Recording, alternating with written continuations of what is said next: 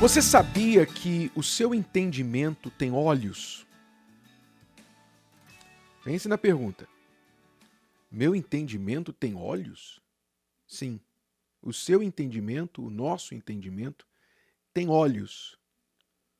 O nosso raciocínio, a nossa capacidade de pensar tem visão. E a gente só realmente pode dizer que entendeu alguma coisa quando os olhos do nosso entendimento se abriram para aquela coisa.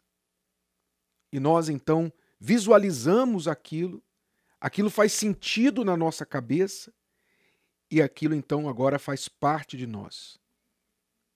O seu entendimento tem olhos. E quem diz isso é a própria Escritura Sagrada.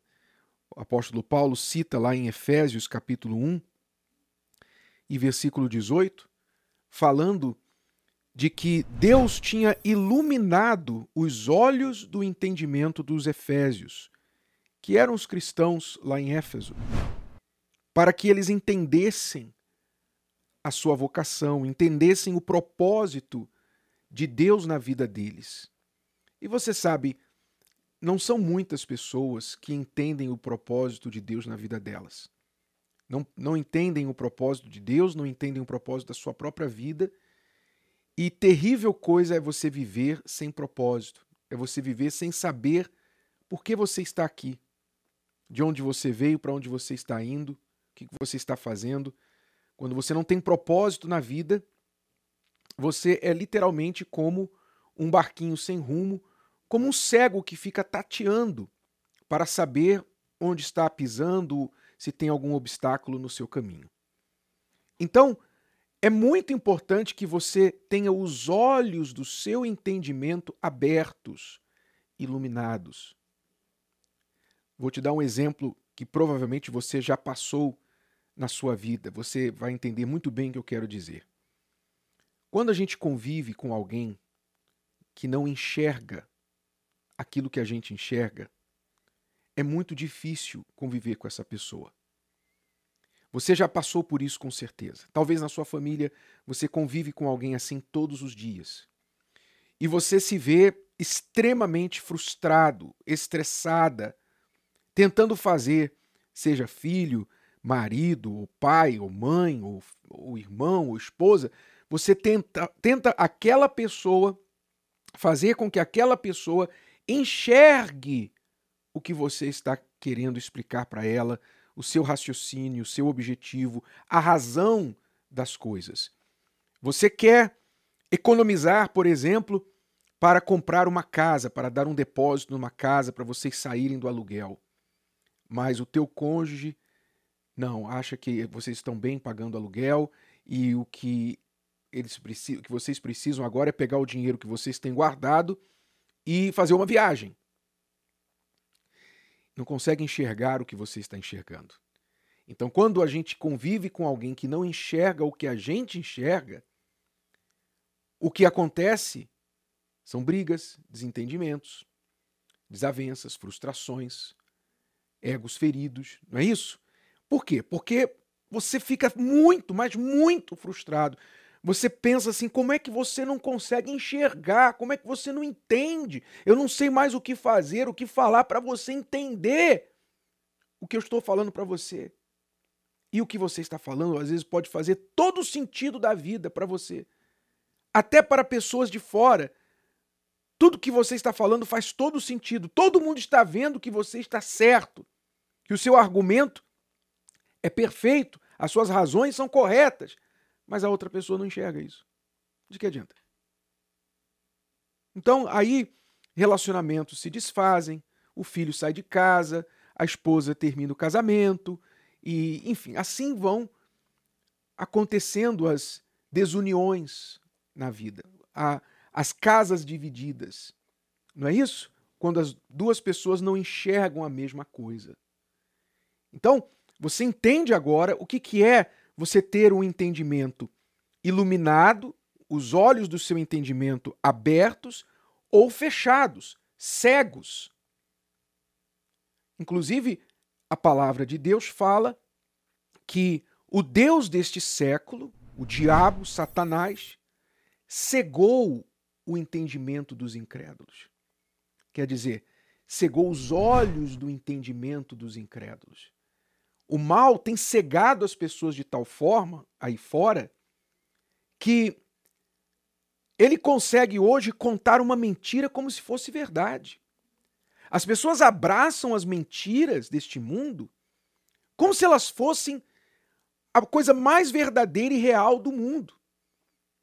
Então, hoje em dia, você tem aí mentiras que são modas, mentiras que, se você combater, você está, com, você está arriscado a ser preso quando você fala uma verdade que todo mundo sabe, todo mundo vê, ou a maioria vê, mas aquela pessoa que não vê, que não enxerga, se ela quiser trazer problema para você, te processar, te denunciar e falar: você me acusou, você me ofendeu, o que você falou me ofendeu e etc. É mentira e tal. Você vai preso. Mesmo por ter falado a verdade, você vai preso. Você pode ser cancelado. Você pode ser cancelado por falar a verdade hoje em dia. Tamanha é a cegueira das pessoas hoje. Mas não são apenas cegas. Quando você coloca um pouquinho de luz na frente delas, elas querem matar você porque você trouxe um pouquinho de luz e as incomodou nas trevas que elas estão. Assim, o Deus deste século está cegando os olhos do entendimento das pessoas. E você sabe como é cego, não é? O cego ele vai tropeçar, ele vai tatear, ele não vai conseguir ser muito rápido em, nas ações normais para uma pessoa que tem boa visão. Então, assim são as pessoas na vida, vão tropeçando, vão causando problemas para elas mesmas e para outras, vão tateando o seu caminho e se perdendo, caindo no buraco por causa do entendimento cegado. Então, o que é preciso fazer? O que, é que você precisa saber e fazer a respeito disso? Primeiro, você tem que saber que o seu entendimento tem olhos. Você precisa ter visão das coisas. A pessoa que tem visão, que tem os seus olhos do entendimento iluminados, ela está em um nível muito acima, superior à maioria das pessoas. É como o ditado: é aquele que tem um olho na terra de cego. Tem um olho na terra de cego. Ele vê e ninguém mais, então ele é rei. Quando você tem o seu entendimento, os olhos do seu entendimento iluminados, você vai estar acima daqueles que não têm. Então você precisa buscar essa visão e principalmente o entendimento que Deus dá àqueles que estão buscando compreender o seu propósito. Nós vemos lá em Lucas capítulo 24 que depois da ressurreição, depois que o Senhor Jesus ressuscitou, ele apareceu para os discípulos ressuscitado. E os discípulos ficaram atônitos. Eles, eles não sabiam o que fazer com aquilo. Mas como assim? O senhor estava na cruz três dias atrás, o senhor estava ali sangrando. É Jesus mesmo.